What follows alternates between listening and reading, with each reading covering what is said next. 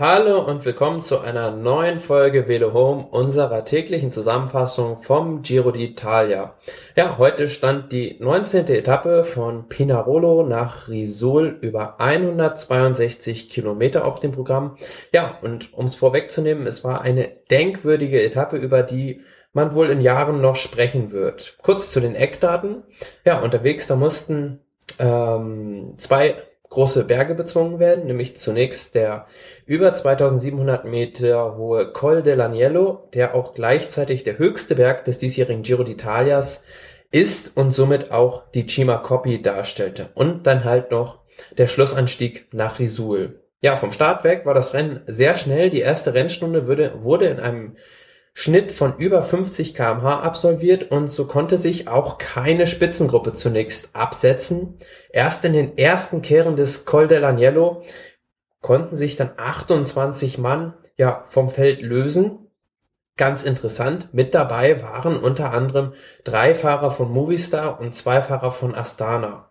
Einer dieser Astana-Fahrer war Michele Scarponi, der dann aus dieser Spitzengruppe der stärkste war und oben am Col dell'Agnello die Bergwertung gewann und sich somit die Cima Coppi sicherte. Aber interessant war vor allem, was passierte dahinter bei den Favoriten. Es war Esteban Chavez, der dann zunächst den Federhandschuh hinwarf und ja, volles Rohr attackierte. Die erste Tempoverschärfung des Kolumbianers konnten nur Steven Grußweig, der Führende, und Alejandro Valverde mitgehen. Ja, und dann kamen die anderen aber so langsam wieder ran, als Chavez das Tempo dann rausnahm. Aber er attackierte dann nochmals und Diesmal konnten nur Krusweig und Vincenzo Nibali folgen. Und diese drei, ja, überquerten dann als erste der Favoritengruppe sozusagen die Kuppe des ähm, Col dell'Agnello. Ja, und dann in den ersten Kurven der Abfahrt vom Col, des Col dell'Agnello, da wurde es dann richtig dramatisch, denn Steven Krusweig, die Maglia Rosa, stürzte, ja, muss man sagen, eigentlich durch einen Fahrfehler in einer Linkskurve und landete dann im Schnee.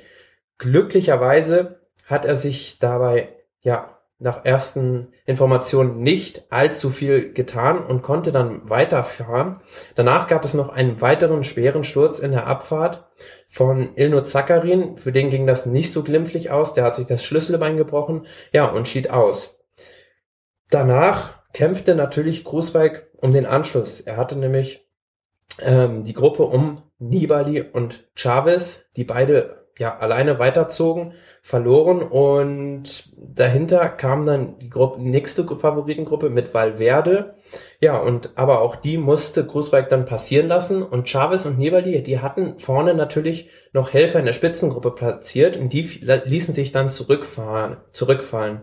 Das waren nämlich Ruben Plaza von Orica Greenwich und Michele Scarponi von Astana. Ja, und die machten dann ordentlich Tempo, so dass die zweite Gruppe um Valverde nicht rankam.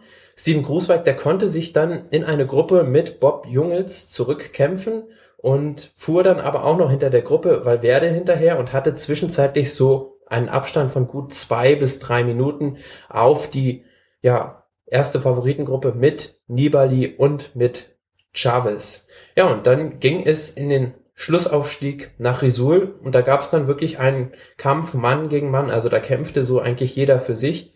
Vorne machten Nibali und Chavez Tempo. Ja, und nach einer ersten Attacke von Nibali, die konnte Chavez noch parieren. Beim zweiten Antritt des Italieners konnte er dann aber nicht mehr mitgehen und Nibali konnte sich dann absetzen.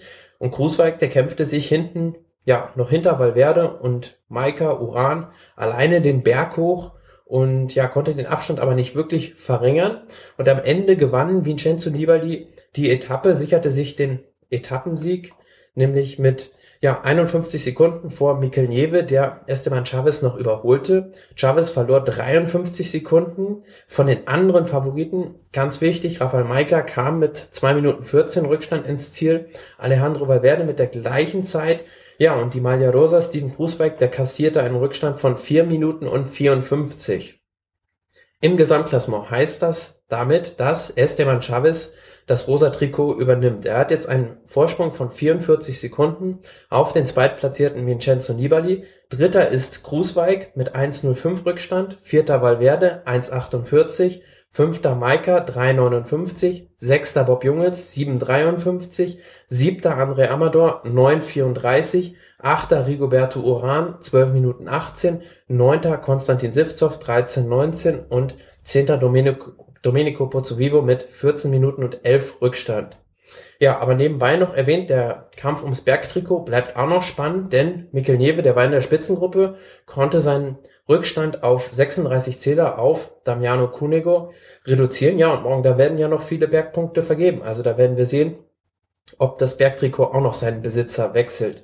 Morgen haben wir die 20. Etappe. Die ist zwar nur 134 Kilometer lang, aber es geht vom ersten Kilometer an eigentlich nur rauf und runter. Wir haben drei Berge der ersten Kategorie und der letzte kurze Schlussaufstieg, das ist ein Berg der dritten Kategorie. Und mit dieser Ausgangslage, die sich heute wirklich um ja 180 Grad gedreht hat, wird es natürlich morgen extrem spannend im Kampf um den Giro-Sieg nochmal. Ja, und morgen Abend, da werden wir dann wissen, wer wohl der Sieger des Giro d'Italia 2016 sein wird. Das erfahren wir dann in unserer nächsten Zusammenfassung vom Giro d'Italia bei Velo Home. Bis dann. Ciao.